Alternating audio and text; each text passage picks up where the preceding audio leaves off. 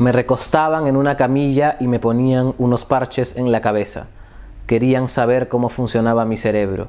Dentro de mí había corrientes eléctricas poderosas. Pensé que podía crear algo con ellas. O era una epiléptica o estaba loca. Ambas cosas podían ser ciertas.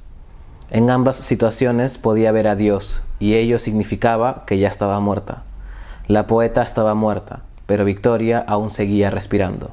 Hoy, en Somos Libros, Seámoslo Siempre, Victoria Guerrero.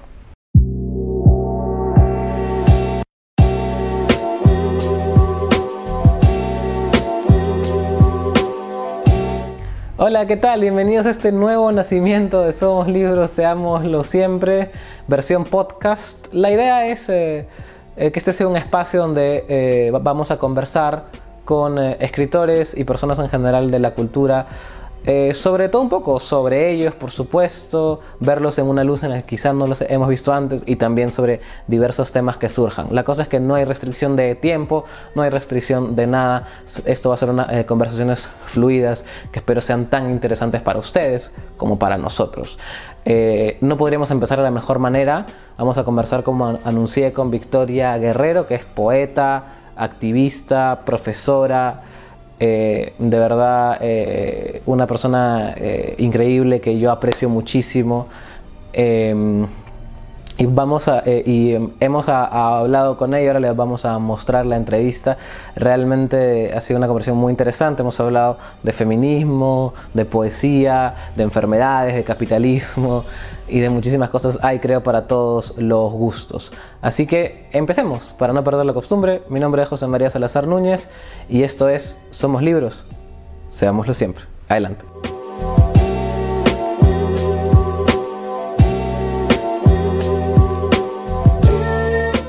Bueno, para estrenar teníamos que tener una súper invitada y la tenemos, es Victoria Guerrero. Victoria, ¿cómo estás? Hola José María, ¿qué tal? Gracias. Gracias por estar acá en este experimento.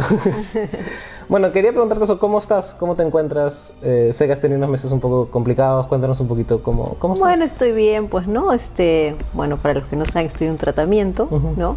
Eh, bueno, bien, es relativo, pero me siento bien, digamos así, ¿no? Eh, sigo con mi tratamiento, estoy en eso, ¿no? A veces es un poco abrumador porque es como tu vida ya está relacionada con, con, los médicos de una manera tal que a veces tienes semanas donde casi todos los días vas al, al hospital, a la clínica, ¿no? Entonces... eso, justo está, eso está en tu libro, ¿no? En, en, el último que lo tengo acá, Y la muerte no tendrá dominio, que es sobre el cáncer de tu madre. Y también hay una relación con los doctores y cómo la vida está al servicio de la salud de nuestro país. ¿no? Sí, bueno, bueno, he tenido la suerte de, poder atenderme en una clínica particular, ¿no? Lo cual hace una gran diferencia, ¿no es cierto? Entonces, por ese lado, eh, claro, es muy diferente a, lo que pasó con, mi madre, ¿no? Pero eh, igual a veces pierdo un poco como la paciencia, ¿no? Es como que esta cosa es que hay que tener muchísima paciencia para aparecen otras cosas, otras, otros exámenes, en fin, ¿no?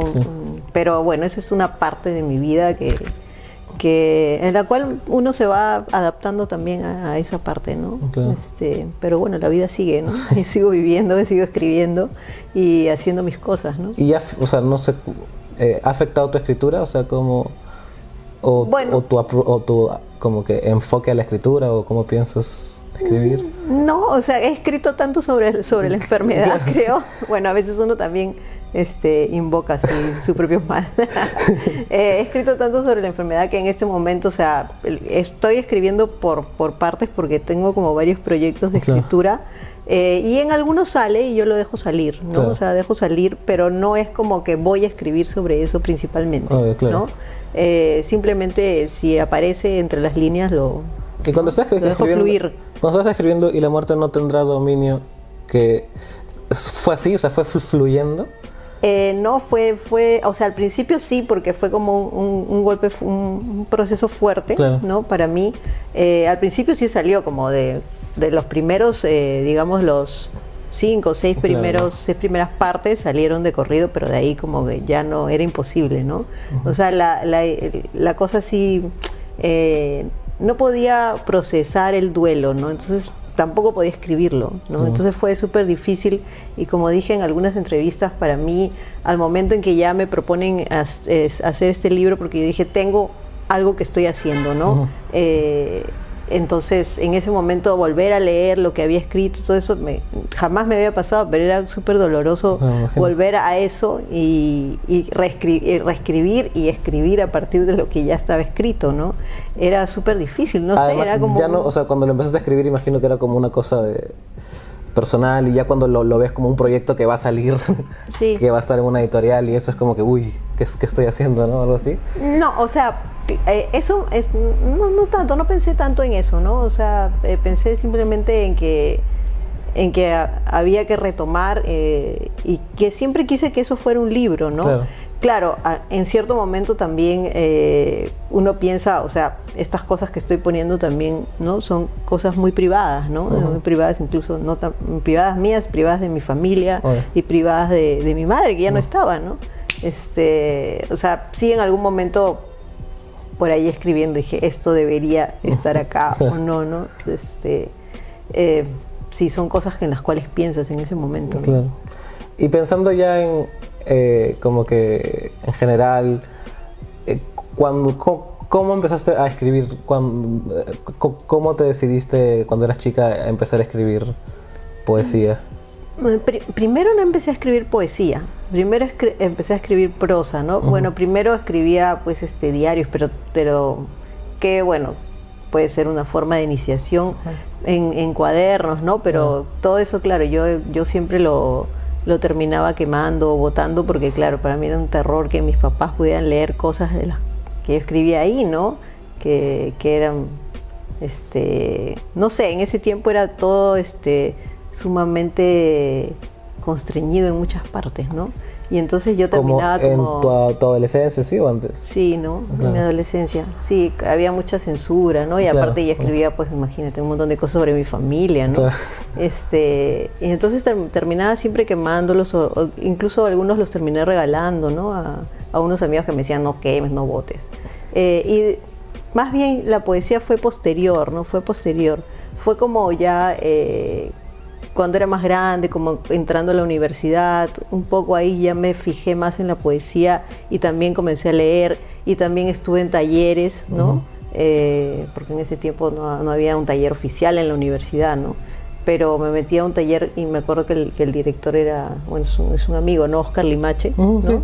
Que, él sigue pues este, animando, ¿no? La poesía. Y enseñando también. Sí, y en ese tiempo había un taller y bueno, yo no lo conocía, ¿no? Entonces entré ahí y ahí pues conocí un montón porque él además tiene una super biblioteca. Pero él es de tu edad más o menos, o sea, no era como... No, es mayor que yo, ah, es mayor que yo.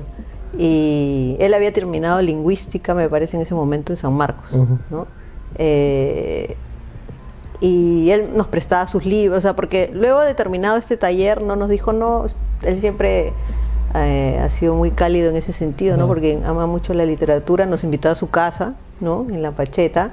Y bueno, el que quería podía ir, ¿no? Y te prestaba los libros, entonces ahí había cientos de libros que yo nunca había visto y pues con, eso creo que me inicié, ahí sí fue una, iniciación. ¿En tu familia no había como que cosas de, leer libros? O... No, sí había literatura, pero digamos era pues este, bueno, había mucho arte porque a mi mamá le gustaba el arte, entonces creo que mis primeros libros eran sobre arte, siempre imágenes, ah, pero claro, igual había una, una biblioteca, pero más enfocada en, narrativa, si quieres, ¿no? O sea, Vargas Llosa, Aventura García Calderón, ¿no? Este, cuentistas norteamericanos, ¿no? Ese tipo de, biblioteca. Pero digamos, poesía no, era lo claro, siempre es lo más raro, ¿quién compra poesía? Encontrar una biblioteca personal, poesía, si encuentras O si encuentras poesía, encuentras algo más este clásico. Lo clásico, claro. O una antología, o las cosas del comercio cuando hacen sus cosas. Sí, claro. Sí, es raro. Es raro.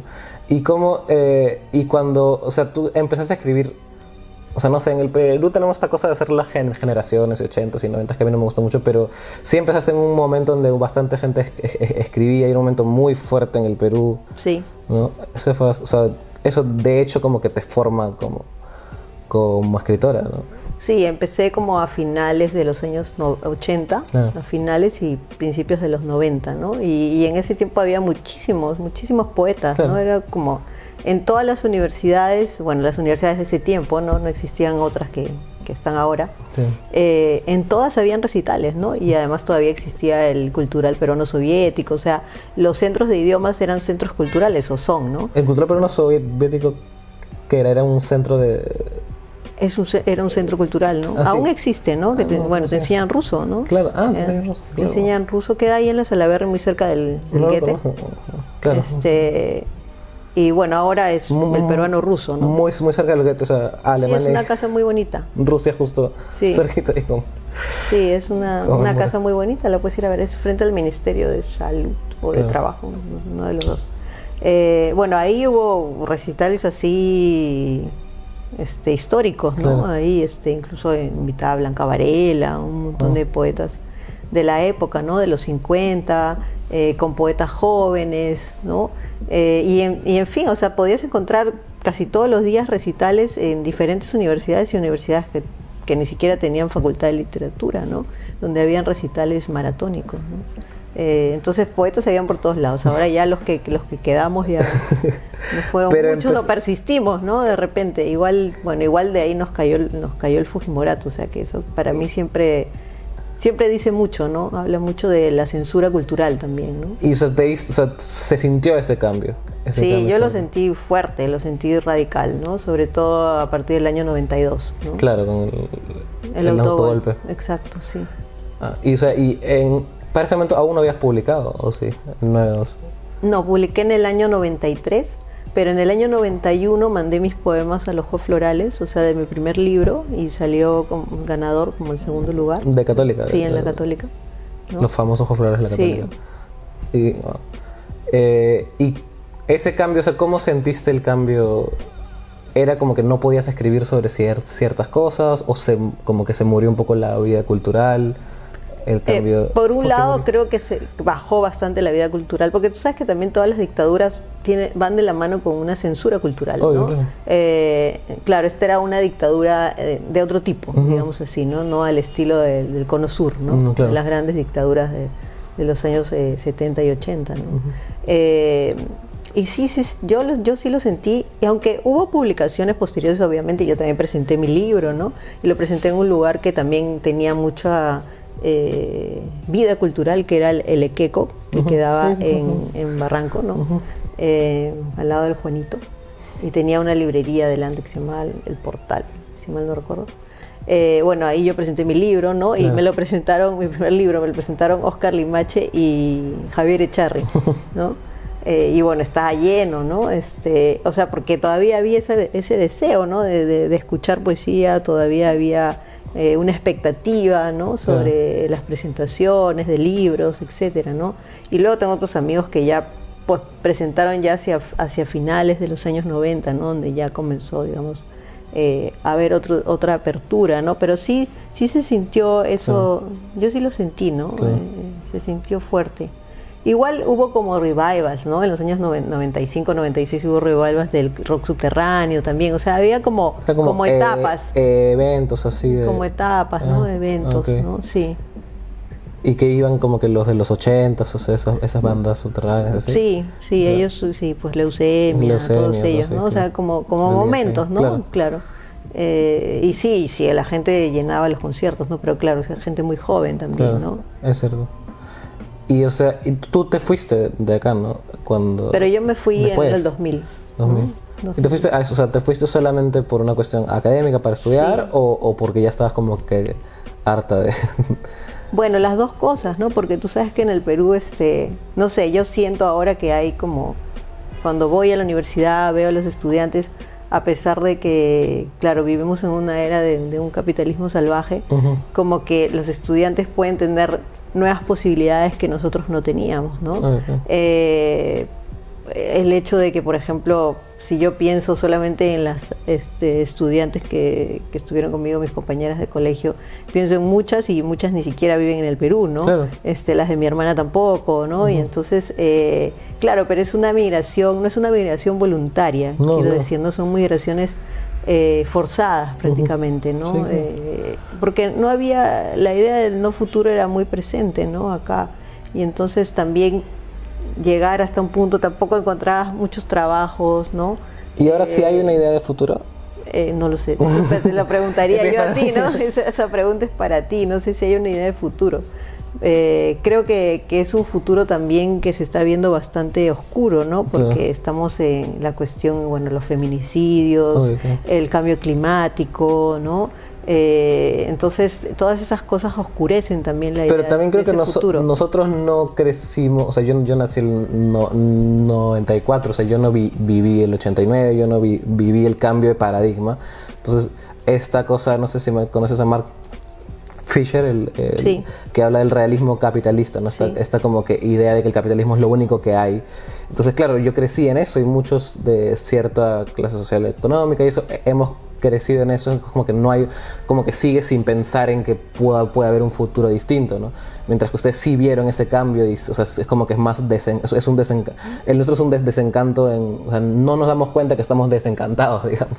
Claro, nosotros todavía tenemos nostalgia. Claro, es la nostalgia, ¿no? Sí, es, y es fuerte, ¿no? Porque también es esta idea de de que pudo haber sido otra cosa, ¿no? Por eso también es como, como va de la mano todo eso, ¿no? O sea, lo que escribe Mark Fisher va de la mano con la idea de que acá estuvo Fujimori, o sea, ¿no? O sea, va de la mano con el, el, neoliberalismo que se instituyó con la dictadura, ¿no? Que ya venía de antes, obviamente, pero que se radicalizó con, con, con esa, con esa etapa, ¿no? Eh, y entonces ahí está también la idea de la pérdida, ¿no? La pérdida de eso y claro, o sea, como siempre digo, somos como una generación nosotros que, que por buena suerte hemos podemos usar las redes de una manera más o menos óptima, ¿no? Este, a diferencia de otras ya generaciones mayores, ¿no? De nuestros padres, etcétera, que les cuesta mucho más todo. Claro, lógico. Entonces, este, nosotros somos como ese intermedio. Y también creo que como esa generación un poco bisagra, que en todos lados también hubo una, no solamente fue acá, ¿no? O sea, esta, esta digamos, eh, repliegue de, de, de, la poesía también fue en muchos lugares en los en esa época no en los años 90 no y creo que justamente va de la mano eh, con el neoliberalismo no o sea le da ese repliegue en cuanto a la poesía que era un espacio muy muy importante en América Latina, ¿no? Claro, como que se perdió esa, o sea, ese, o sea, ahorita no podría salir, un surita, por ejemplo, o sea, como que esa persona que utiliza la poesía como un arma social y eso, ¿no? sé como Ah, eso yo no lo podría afirmar. Ah, eso no, sé. no sé, yo lo veo bien difícil, o sea, me parece ya otro, o sea, como que la poesía ha, o sea, ha perdido su lugar en el mundo en el mundo, por decirlo. Pues, existe y va a existir siempre y todo bien, pero, pero como que ya no es esa, o sea, para mí por lo menos ya no, no, no es como que parte de de esa eh, posibilidad de cambio, o sea, no, no lo veo como un agente de, cambio, no sé, no sé qué. Que haya esa idea de, ser un agente de cambio. De que sea, un agente de cambio. No sé, o sea, sí tengo mis dudas. Podrías, yo creo que sí hay gente que todavía lo, piensa. No, claro, sí, obvio, sí, no, de que hay gente que lo, piensa, sí lo piensa, ¿no? Pero no sé, o sea, no sé. Por ejemplo, yo veo lo que sí me alegra un montón, eh, o sea, veo mucha gente, de, personas de mi edad, eh, por no decir generación, pero que la mayoría de escrituras que me interesan peruanas de mi edad son mujeres, ¿no?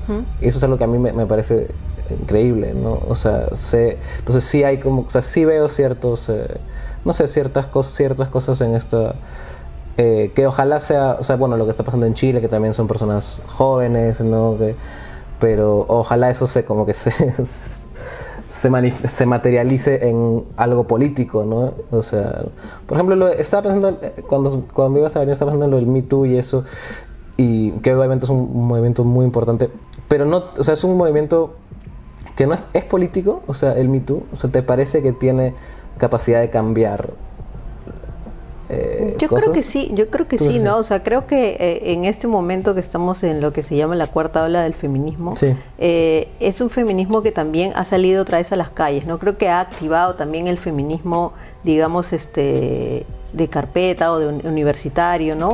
Pensando ahora que ya se toda la idea de Gramsci del intelectual comprometido, ¿no? Ahora pues es la, intelectual que está comprometida, o sea, obviamente si eres una intelectual de la universidad, eh, es importante que también no te manifiestes en, el, en este campo ¿no? Eh, de la calle, de la, esfera pública. ¿no? Eh, y creo que en este momento es lo que está sucediendo. Claro, lo que también está pasando es que obviamente, digamos, el capitalismo como ha tomado todo, ¿no?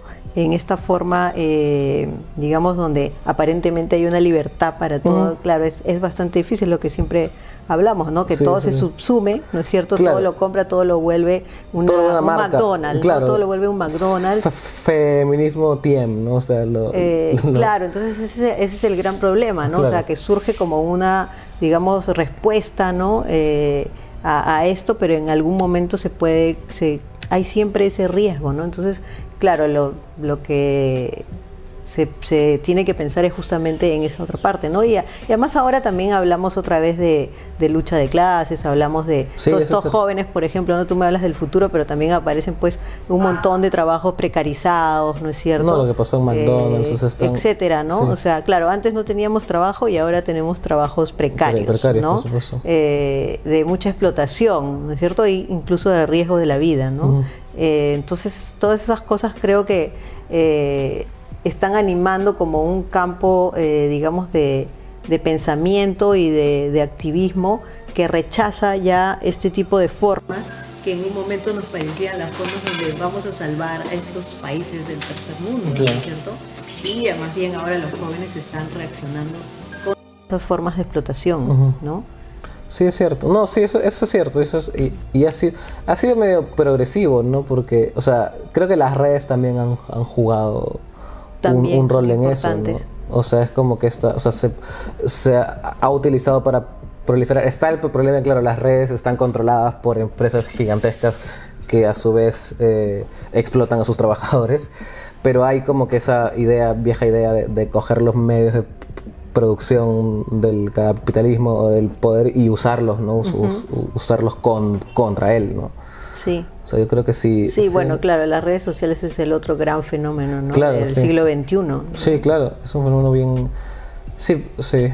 ¿Y cómo eh, está em, pensando en eso? Y hablamos de Mark Fisher y eso, y, o sea, en, estos trabajos precarizados, acá pues, o sea, es en verdad terrible lo que pasó en McDonald's, lo que pasó en las Malvinas y todas estas cosas que tampoco nos enteramos también. O sea, también lo bueno de estas redes y eso es que por lo menos nos enteramos más de las cosas.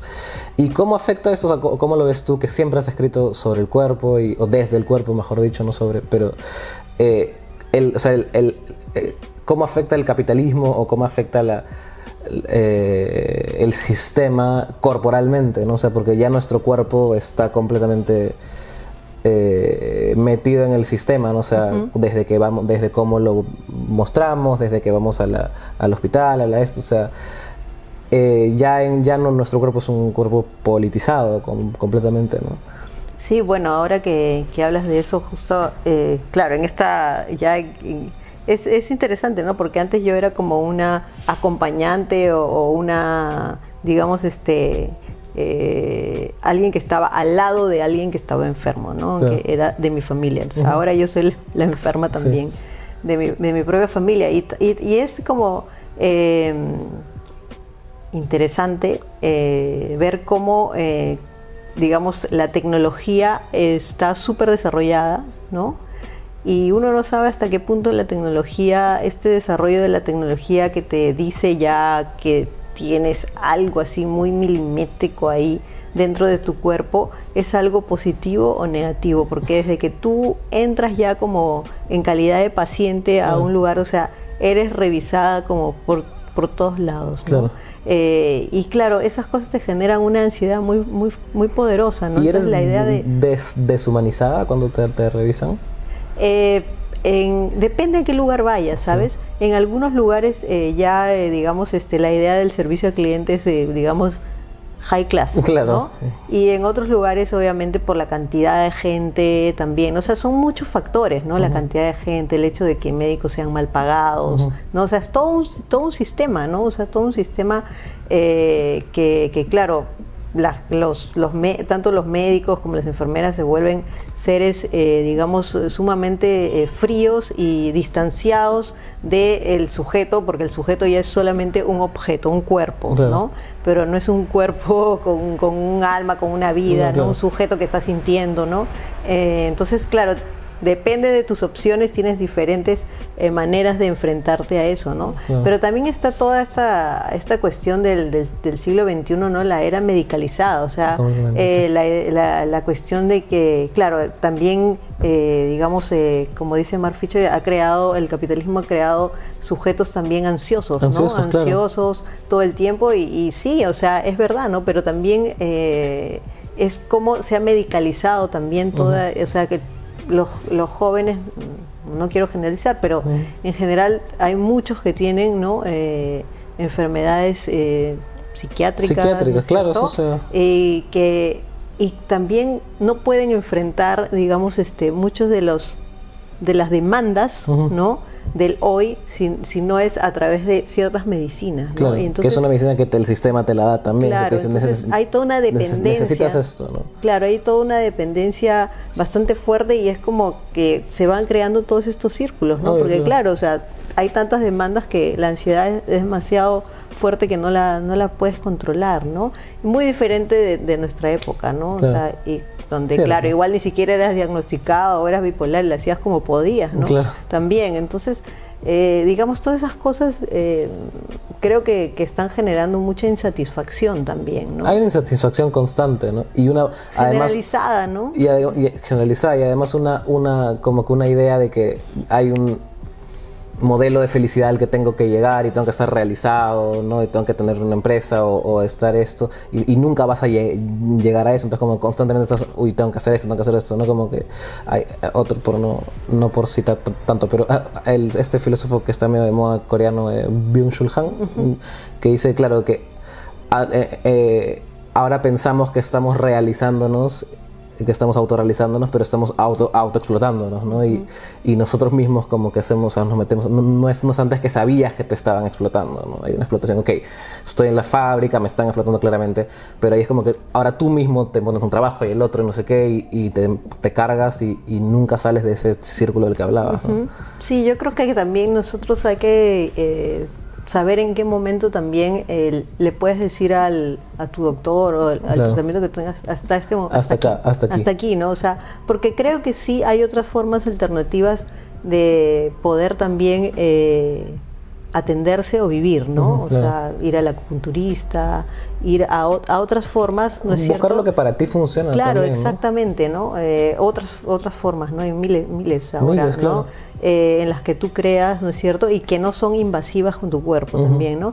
Y también otra cosa súper importante que es creo que el siglo XXI es como la idea de derrotar también a la muerte, ¿no? Y creo que hay que hablar otra vez de la muerte, ¿no? O sea, la muerte está, está ahí y, claro, el hecho de que tengas todos estos aparatos tecnológicos, eh, digamos, tan cercanos, ¿no? Eh, y que puedan evitar, digamos, este, de alguna manera tu muerte inminente, ¿no?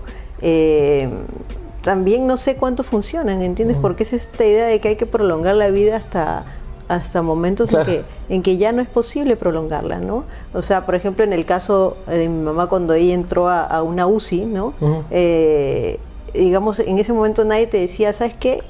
Eh, desde que tu mamá está acá no, no va a, pasar, ¿no? Eh, nadie es capaz de enfrentar, digamos, de esa manera el hecho de decirlo de una manera, digamos, eh, cariñosa, suave, simplemente hay como una indiferencia total, ¿no? Y tampoco, no te lo dicen, entonces la gente como que crea expectativas falsas, ¿no?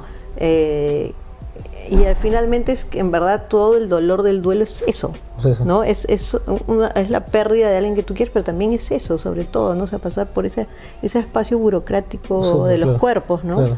Eh, Claro, y si estás en otros espacios ya menos, eh, digamos, densos, ¿no?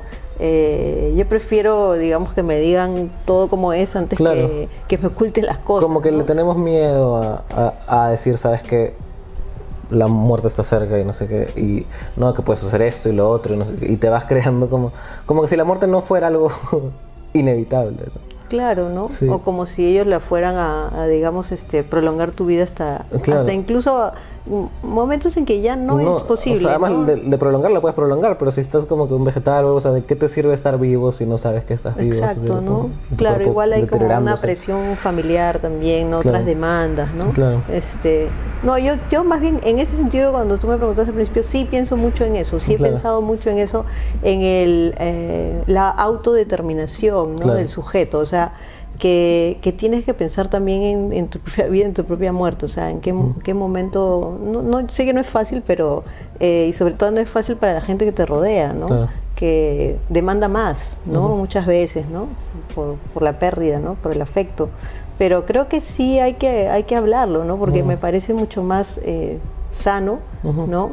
Que, que simplemente eh, prolongar espacios de sufrimiento, ¿no? Eh, y también que el paciente pueda autodeterminarse en hasta qué momento puede seguir allí, ¿no? Este, e, ir a otro sitio o simplemente ahí dejarlo. Y, no ser un, cuerpo sacrificial, ¿sabes? Para la ciencia, ¿no? Claro, ser un sujeto y no un objeto. Exacto. Quería, eh, para irnos un poquito al tema, a temas más... Eh, alegres. no, eh, ¿Y cómo ves? Eh, hay esta idea, y estuviste un, hace tiempo en, lo de Pesa Palabra, ¿te acuerdas? Y, Que hablaban eh, cuando fue lo de Teresa Cabrera y, José Carlos, y hablaban de si la poesía es aún una resistencia. O sea, ¿tú ves eso como la poesía como resistencia? Mm, a veces sí y a veces no. o sea, creo que es resistencia en el sentido de que eh, digamos, no tiene un, lugar, eh, eh, digamos, ahora definido ni, ni simbólico, ni, un, ni un capital simbólico siquiera, creo que también lo ha perdido dentro de, esta sociedad. y en ese sentido creo que la idea de, compartir, ¿no es cierto?, la propia escritura entre nosotros, creo que eso ya es una forma política, ¿no? O sea, no necesitas tener, digamos, las luces encima tuyo para saber que hay otro como tú que también está escribiendo, ¿no? Y que hay un hay lectores, ¿no? O sea, no necesitamos los lectores que, digamos, nos puede conseguir una transnacional de repente. Eh, tenemos otro tipo de lectores y creo que hay que aceptar eso, ¿no? Que tenemos otro tipo de lectores y que, y que la poesía tiene otro tipo de, digamos, intercambios, ¿no? Otro tipo de intercambios. O sea, ¿tú sí crees que tiene otro tipo de intercambios? Que como que se escapa del, por decirlo Sí, yo creo eso, ¿no? Es como la producción más, eh, digamos, de, de, un grupo de gente, ¿no? De un grupo de gente que está realmente, o sea, con cuando tú entras en la poesía, eh, realmente tienes que tener pasión por eso. Obvio, claro. No, no, hay, no hay otra, o sea, no, no, no, no vas a ser, digamos, famoso, ni, ni de repente vas a tener las luces encima tuyo, pero creo que hoy por hoy es como la idea de resistir es en ese sentido, o sea, de, persistir, más bien dicho, en que esto no va a ser de esa manera, ¿no? Porque obviamente ahora, el, digamos, las luces mayores son para la prosa, ¿no? Para, la, para la novela. La novela. La novela, en definitiva, ¿no? La novela es la luz mayor y, digamos, ahí es donde se, se, dan todas las transacciones, ¿no? Posibles, ¿no es cierto? Eh, en la poesía no. Entonces creo que, que sí es una forma de, resistir, si quieres, ¿no? Eh, a, digamos, eh, el hecho de que, de que se piense que, que, puede ser eh, alejada del, del, mundo cultural, ¿no? o no sé cómo decirlo, o sea, no invisibilizada, porque invisibilizada está, ¿no? Pero claro. Eh, como sacarla fuera del mundo cultural, pero existe, o sea, está hay un montón de formas, eh, de formas de, de cultura, ¿no? Que, que, no les ponemos luces encima, pero que, que, son intercambios entre gentes eh, que se juntan para eso. ¿no? Y creo que la poesía está en, en ese momento, ¿no? Y resiste, y sí, así, ¿no? Por sí. Y cuando empezaste a escribir, y a juntarte con gente, porque además eso también pasa mucho, no sé, no sé, imagino que en todas las actividades siempre necesitas gente, eso, pero sí creo que en la narrativa y en la novela, eh, cuando una vez, o sea, puedes conseguir, qué sé yo, una, una editora, un editor, y de pronto explotar tu novela, y y ya está, y tienes cierto, cierto éxito y puedes como que estar un poco aislado. En la poesía en general, como no hay eso, es, no, como no está dentro del mercado, la comunidad es muy importante, ¿no? O sea, como que te juntas con, amigos a, leerte entre ellos, eh, o sea, eh, formas eh, grupos, formas fanzines en, esa época, editoriales, qué sé yo. y cómo has, o sea, ya con tus tiempos escribiendo, cómo ha ido como que transformándose esas comunidades en las que tú estabas al principio cuando escribías en la Cato en Estados Unidos, cuando te fuiste después, cuando estuviste acá, o sea, cómo ha sido como que viendo esa transformación y has ido conociendo otras personas también, gente más joven, ¿no? Bueno, ha habido un gran cambio, ¿no? Porque como te digo, cuando yo empecé a escribir había muchísima gente que escribía, ¿no? Entonces las comunidades eran eh, bastante eh, dispersas y distintas, ¿no? O sea, eh, encontrabas poetas de San Marcos, poetas en la Católica, en otras universidades, ¿no? poetas que tenían, digamos, sus comunidades distritales o barriales, ¿no? Eh, diferentes eh, formas heredadas, ¿no es cierto?, de los años 60, 70 aún, ¿no? Aún pude, pude ver eso, ¿no? Las formas colectivas, ¿no? Luego lo, colectivo también en los años 90, que son años decisivos para todo eso, ¿no? También se, ¿no? Se, se deshizo, ¿no? Lo, colectivo, las formas colectivas, algo al final de los años 90 que aparecieron los, el grupo Inmanencia, ¿no? Pero que eran cuatro o cinco de la Universidad Católica pero luego como o sea como grupos colectivos ya no pero como comunidades eh, digamos siempre hubo eh, relaciones bastante fuertes ¿no? Con, otros poetas y sobre todo claro también hay que tener en cuenta que en ese tiempo tampoco habían eh, digamos la cantidad de libros que, hay ahora ¿no? o sea para buscar tus libros tenías que irte a a lo que hoy sería Amazonas, ¿no? que antes estaba en Grau, ¿no es cierto? Antes también Quilca, ¿no? Entonces en esos lugares a buscar esos libros, ¿no? Porque que, no existían, o sea que no, no había eh, la importación de libros era muy difícil o era muy muy caro, ¿no? Eh, para leer esos esos otros esos otros autores, ¿no? Eh, y luego ya no sé con el paso del tiempo también he conocido a otros poetas mayores, ¿no? que he leído, porque al, principio yo también era bastante gregaria, o sea, tampoco no es que tenía un grupo, ¿no?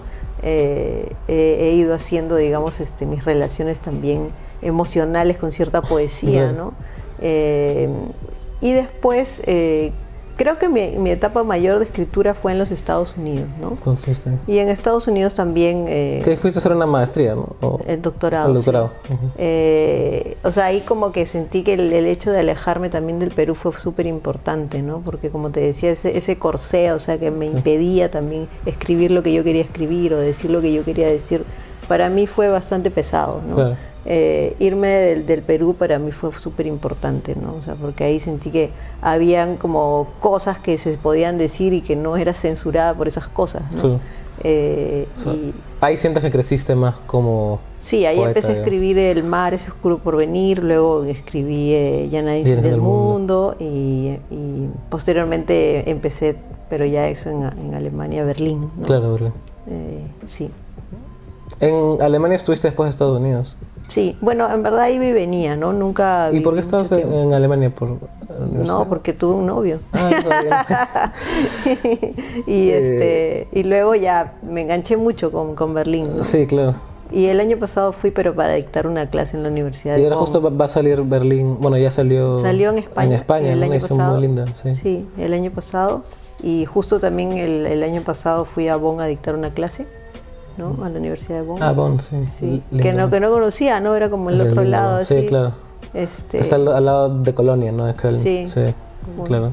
Sí, es una, una, ciudad muy chiquita. Es chiquitita, ¿no? Chiquita. Que hay, hay, claro, ahí, ahí estudió Marx, creo. Y, sí, ahí estudió Marx. Eh, sí, pues quería preguntarte también eh, ya no sé cuánto tiempo vamos más o menos para ver la edición. Vamos a 26. ¿26? 36. Ah, ya está. Se pasó rápido. poner a editar así. Ah. Sí, no sé. Eh, no, eh, cuando está. Eh, eh, ahora que estás en ese proceso de reeditar libros, eso, eh, ¿cómo es como que revisar esos, esos libros otra vez? Hace poco, bueno, estoy ya un poco. 2016 salió en el FC tu libro que compilaba también eh, cosas ah, anteriores. ¿Cómo es como que ya revista? O sea, ya ver como que no sé, esa palabra es bien capitalista, pero digamos, como que la carrera que has, que has, tenido, ¿no? O sea, como la... No sé, a veces me, me sorprende haber este, escrito algunas cosas, ¿no? Este, hay otras que también, a veces tengo también, este, tiene este deseo ansioso de que no, mejor le borro, le borro esto, le cambio esto, le cambio lo otro, ¿no? En verdad sí podría, porque nadie te exige que no le cambies, ¿no? Le podías cambiar algunas cosas, pero no sé, ya, ya es como que siento muchas veces eh, ya esos libros como, como, como que ya tienen vida propia, ¿no? O sea, que ya no, no me son así como, ah, no puedo soltar esto, ¿no? Este, en realidad más lo dejo al... Bueno, en la, en la edición del Fondo de Cultura, eh, digamos, más todo lo dejé en manos del editor, ¿no? O sea, y de ahí intercambiamos algunas ideas, ¿no? Sobre las cosas.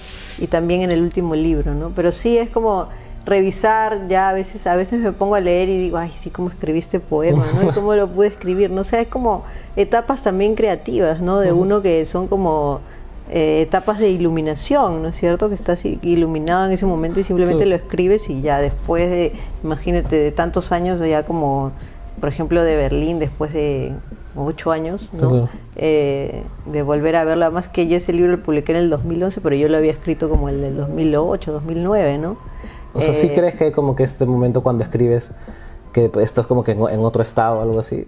Eh, bueno, o sea, no sé si estás en otro estado, pero sí creo que te has alimentado tanto que en ese momento surge, ¿no? Simplemente y es Y después lo lees y es como que, uy, porque es, porque es como, ¿cómo escribí eso? No sé, ¿cómo llegué a estar a veces es como escribí eso, pero ya no puedo escribir eso. Mm, claro, no hay manera. Ya estás en, en, otra, en otra etapa, ¿no? y no cuando, puedes mirar eso. Cuando te invitan a recitales y eso, ¿siempre sabes que el poema leer? O sea, si no es un recital para presentar un libro en específico, ¿no? En un momento de mi vida, claro, esas son conciencias que vas adquiriendo, no sé, con el paso del tiempo también, ¿no? O yo no sé, yo también era como una joven muy, muy, como más cándida también, ¿no? Cuando era joven. Eh, digamos que sí en un momento vas adquiriendo como...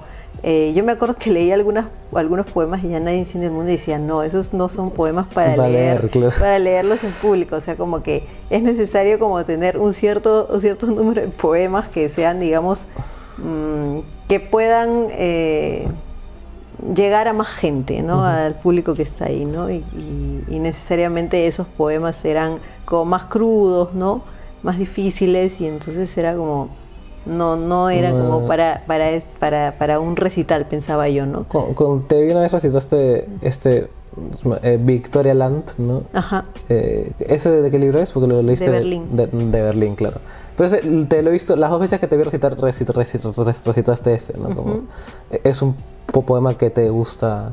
Sí, es un poema que me gusta. sí, hay como poemas que tú escoges. Aparte que, que eh, en mis libros como Berlín o Ya nadie dice el mundo son como libros, como dice Zurita, que es bien difícil como extraer un poema de ahí. Eso ¿no? Son como libros que son estructuras. ¿no? Claro. Eh, no son como un poema tras otro, ¿no? Como escriben algunos, algunos poetas, ¿no? Que puedes extraer un poema y ya está, ¿no? Eso es, era siempre difícil para mí este, leer algo de eso, ¿no?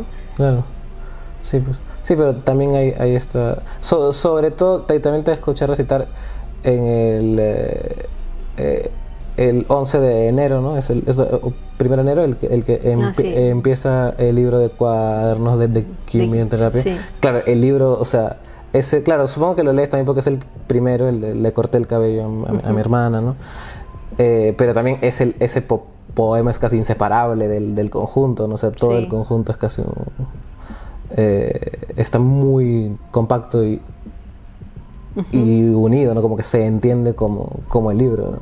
Claro, igual supongo que identifico poemas más logrados o poemas que pueden, digamos, eh, tener más empatía con, con, un oyente, claro. También pienso en eso. Y también pienso mucho, eh, y eso también lo adquieres con el tiempo, ¿no? O sea, primero la idea de leer en público es una cosa que, que yo siempre le digo a mis estudiantes porque porque en verdad, o sea, escuchar poesía más en este tiempo es difícil, ¿no? O sea, es difícil que alguien, digamos, tenga esa atención, ¿no? Para, para eso. Y creo que sí hay que ensayar, o sea, sí, sí yo lo hago, o sea, pero esa, claro, pero esa conciencia la he adquirido después, o sea, no cuando empezaba a escribir, o sea, no pensaba en esas cosas, ¿no? Eh, la, la, adquieres en un momento o en un momento te das cuenta que es, que, que es necesario, ¿no?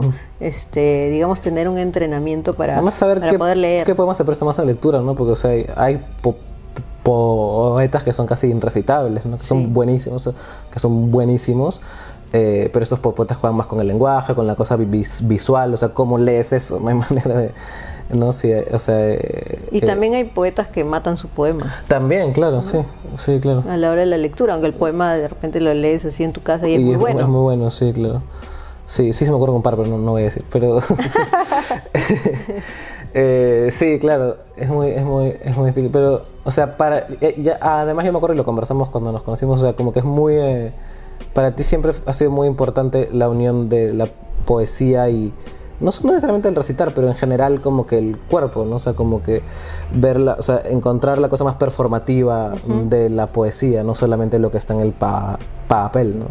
Es que creo que ese momento de la lectura es como un momento bien importante, ¿no? O sea, en el momento de que, claro, porque la poesía, a diferencia de la narrativa, tiene estos dos momentos, que es la escritura y la otra cosa es la oralidad. Claro. ¿No?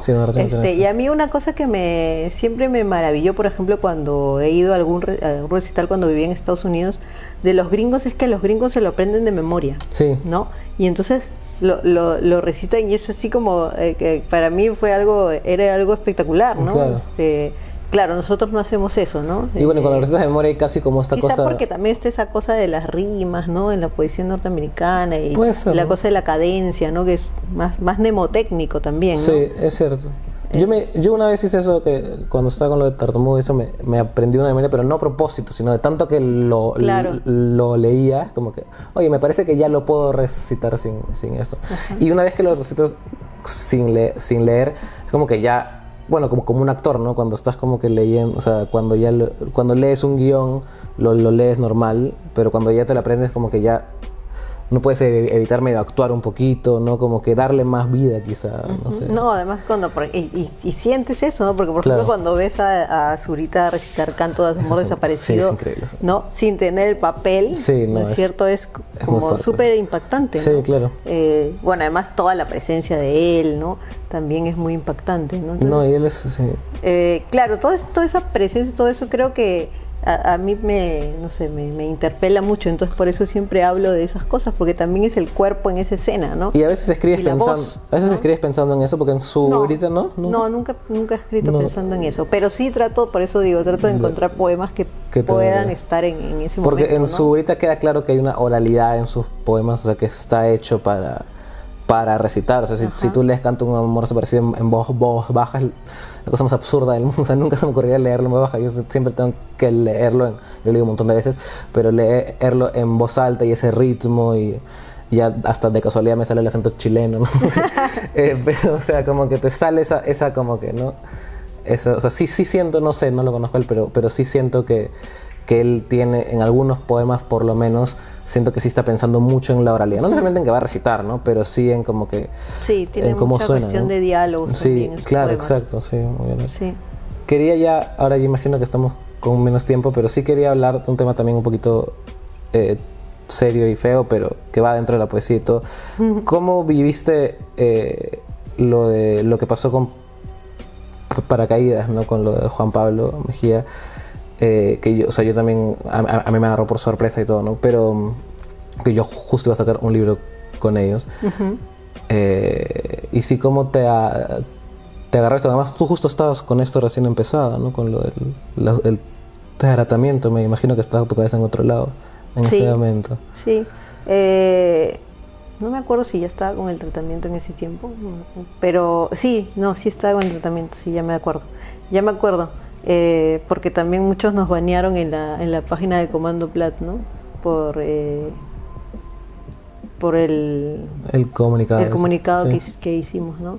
Eh, Pero, o sea, me, haces una pregunta, ¿cómo como miembro activo del, no, como tú, como tú, porque tú, Victoria, como Victoria, o sea, como activismo, como los, los, dos, pero para, para, empezar bueno, como en realidad vi que había varios, varios ataques por internet, ¿no? Eh, por el Face, sí, claro. este, donde, claro, obviamente lo hacían porque porque formo parte del Comando Plat, ¿no? Este, creo que por ahí era más más la cosa de, digamos, fastidiar un poco, ¿no?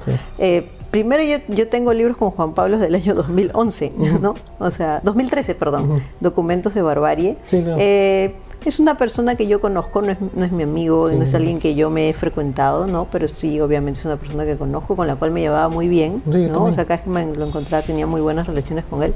Eh, me sorprendió muchísimo porque, claro, no conozco, no conocía su vida privada, ¿no? Tampoco, eh, su, tampoco su, su, vida pública, salvo lo conocía como, como el editor de Paracaídas. Claro. Eh, y me sorprendió mucho ¿no es cierto? Eh, en un principio cuando comenzaron a salir estas denuncias, ¿no? Pero sí, eh, cuando ya salió eh, una denuncia con, nombre y apellido de una de las personas que, yo conozco y, digamos, allí sí bueno, además nosotras, antes de que saliera eso, nosotras ya habíamos verificado eh, internamente, ¿no? Eh, ah, porque tenemos otros canales también.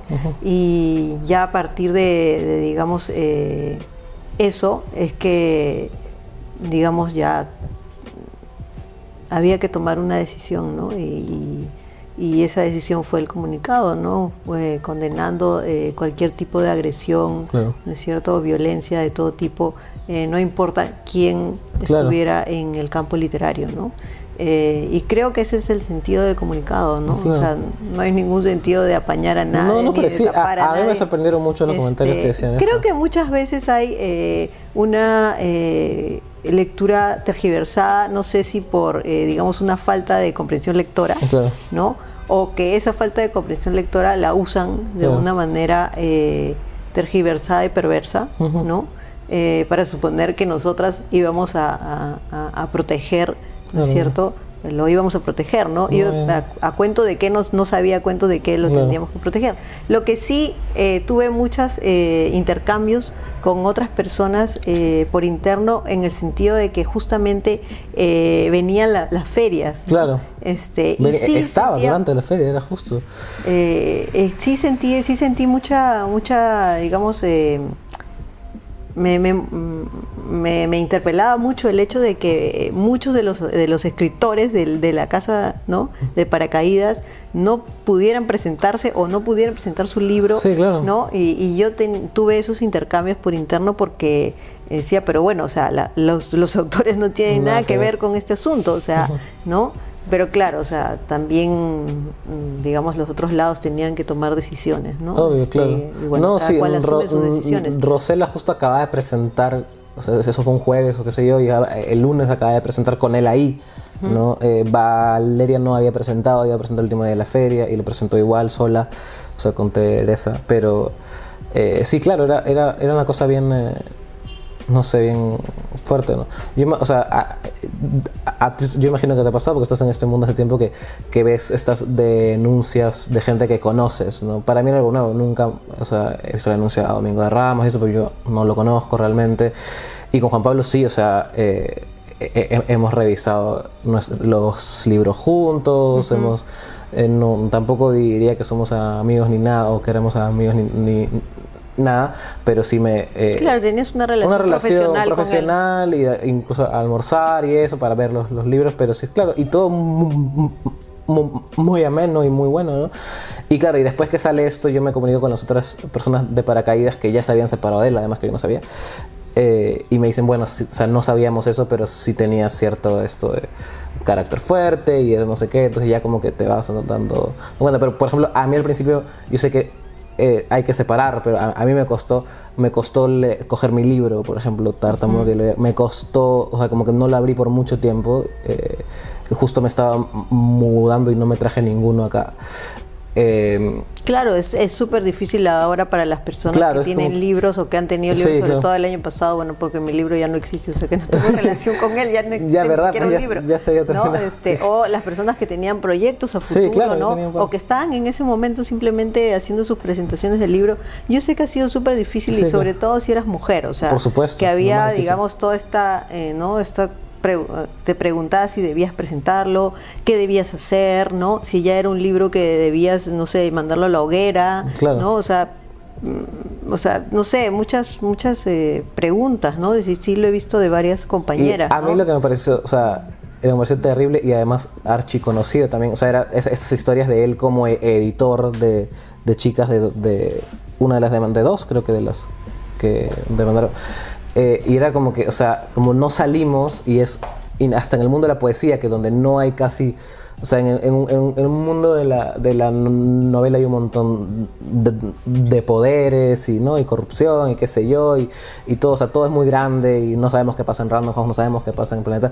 En, en paracaídas, en israeles pequeñas, uno diría, bueno, no hay nada en juego, ¿no? O sea, como que no, es, no, no hay, no hay, no hay eh, dinero en juego, no hay absolutamente nada en juego estoy exagerando, pero, pero incluso ahí ver cómo el, eh, machismo, cómo estas, estas, eh, eh, estos dispositivos de violencia siguen, ¿no? Y, y, y, casi son la manera de, tratar de, ciertos editores y escritores. Es que yo también, bueno, de repente voy a decir algo que es políticamente incorrecto, o sea, el hecho de que no haya nada que perder, ¿no es cierto? Te habilita un poco más para poder... Eh, y además hay muchas chicas son activistas, ¿no? O están dentro del feminismo o empatizan con él, ¿no? Y por otro lado, si tú ya hablas de grandes ligas, ¿no? Sin mencionar quiénes, en las grandes ligas, las mujeres que están en las grandes ligas, eh, es más difícil que hagan una denuncia. Obvio, ¿no? muchísimo. Eh, por, por, porque ha costado mucho llegar ahí, claro. ¿no? En primer lugar, y porque ya llegaste y bueno, a veces te da satisfacción llegar ahí, ¿no? claro. Entonces, este, es más difícil también, ¿no? Es que no existan esas relaciones como tú dices, ¿no? Existen relaciones fuertes, de poder y también una misoginia fuerte, ¿no? Sino que ahora el movimiento feminista como se ha empoderado muchísimo, ¿no? Eh, está por todos lados y también, ¿no? Hay, hay este, eh, digamos, una, una lucha, ¿no? Y fuerzas que están haciendo como entrar a más mujeres que sean visibilizadas, ¿no? En esos campos. Entonces también... Es muy importante esos campos, estos campos culturales, todos, obviamente, pero o sea, yo me acuerdo cuando salió el Comando Plus, que todo el mundo se puso a ladrar y, oh, qué sé yo, no sé. sí, me acuerdo que fue todo un tema. Eh, y, y, era, y, o sea, ahora me parece un punto muy interesante, un momento muy interesante, como que, y, y, lo hablamos en su momento, de visibilizar a la mujer desde la literatura, desde las artes, ¿no? O sea, yo no sé si ahora habría esas de, denuncias de ese mundo sin el Comando Plaza, sin todas las cosas que han surgido después, ¿no? Claro, igual ha habido un montón de cosas de Me Too, en, en, Me Too México, en Escritores México, que acá no ha habido eso, ¿no? ¿no? Ella ha sido también bastante fuerte, ¿no? Sí, claro. No, y lo que pasó ya en, la escala más alta, lo que pasó en el Nobel, ¿no? Con Juno Díaz y todas estas recién eh, denuncias que salieron. A mí me parece que es necesario, ¿no? Igual yo tengo mis, también mis, ¿no? Mis, mis dudas, ¿no? Sobre algunas cosas, ¿no? Sobre algunas denuncias, ¿no? Porque la idea también de denunciar día a día puede generar también esta cosa vacía, claro. en un punto, ¿no? Este, creo que es importante como trabajar ciertas denuncias, ¿no? Eh, porque lo otro sí siento que a veces puede volverse como ese espacio que no va, no va a ningún lugar, ¿no? Eh, pues eso es lo que hablábamos, ¿no? Como que hacer de estas denuncias algo político, ¿no? O sea, como que hacer cambios con esas denuncias. Porque si no es simplemente pasar a lo siguiente. Claro. Eh, y bueno, nosotros desde el Comando Plat, digamos, ese no es nuestro objetivo, ¿no? ha, ha, sucedido y ha pasado y lo hemos obviamente nos hemos preocupado por eso, ¿no? Sin duda. Eh, porque es necesario, estamos allí, estamos en esa pelea y claro, hay demandas también éticas, ¿no? que, se tienen que hacer. Eh, pero, eh, digamos, este, nuestro principal, mm, digamos, centro, ¿no? orbitamos en el campo de la creación, ¿no? Entonces tratamos de todo eso canalizarlo a través de la, creación, ¿no? y ahora, bueno, aprovecho también para anunciar que estamos preparando nuestro festival, de escritoras peruanas y activismos, ¿no? que va a tener lugar en junio en el Centro Cultural de España. Ya, ya tienen las ¿Fechas en junio? sí, del 11 al 13 de junio. Del 11 al 13 de junio. sí, va, va, a estar... Y, y, de eso se trata, ¿no? De como que encontrar espacios y, y como que... O sea, no sé, materializar todo esto que es tan bueno, ¿no? Porque, o sea, yo pienso, y o sea, cuando sale una denuncia y a veces, eh, o sea, y, lo primero, y lo primero que se hace es como que deslegitimizarla, eh, obviamente, y dices, ah, que, que no sé, esta, esta deslegitimación que hay siempre, eh, de ciertos sectores, de la mayoría de, sectores, y claro, no dan ganas a las mujeres, a la siguiente mujer no le dan ganas de decir nada, claramente las autoridades no ayudan, como hemos visto en 20.000 casos, y es corto.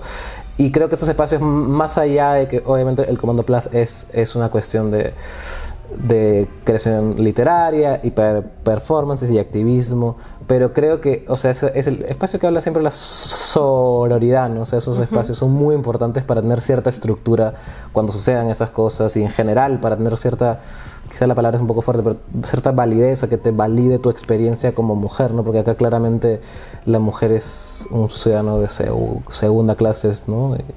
Sí. Bueno, nosotros estamos súper entusiasmadas con lo del festival porque también es la idea de que en realidad eh, no nos conocemos entre todas, ¿no? Entonces, eh, eh, digamos, estamos trabajando para poder, digamos, encontrar y, y, facilitar este, este encuentro, ¿no? Eh, con gente eh, de fuera de Lima que nos parece súper importante, ¿no? claro. Eh, y, estamos haciendo una investigación bastante fuerte en relación con eso, ¿no? Y va, a haber espacio para lenguas originarias, me dijiste. También, ¿no? bueno, eso ese es uno de nuestros puntos fuertes, ¿no? Estamos en eso, estamos trabajando bastante en eso. Bueno, creo que ya hemos hablado de todo. Sí, creo que es un buen primer capítulo. Vamos a ver cómo lo editamos, pero sería muchas gracias, Victoria. gracias a ti. Lo máximo empezar así. ¿Te acuerdas cómo terminábamos en Somos Libros, Seámoslo Siempre? Yo digo Somos Libros, tú dices Seámoslo Siempre. Ya. Creo que eso lo vamos a, mantener en este nuevo formato.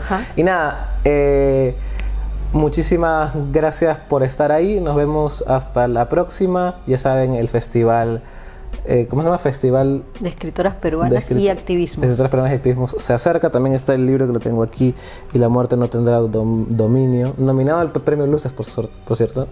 cuando grabamos esto aún no han salido los resultados, pero imagino que cuando salga ya, lo, ya ha salido, eh, que está disponible en librerías. Y nada, hasta la próxima conmigo y recuerden, somos libros. Seámoslo siempre.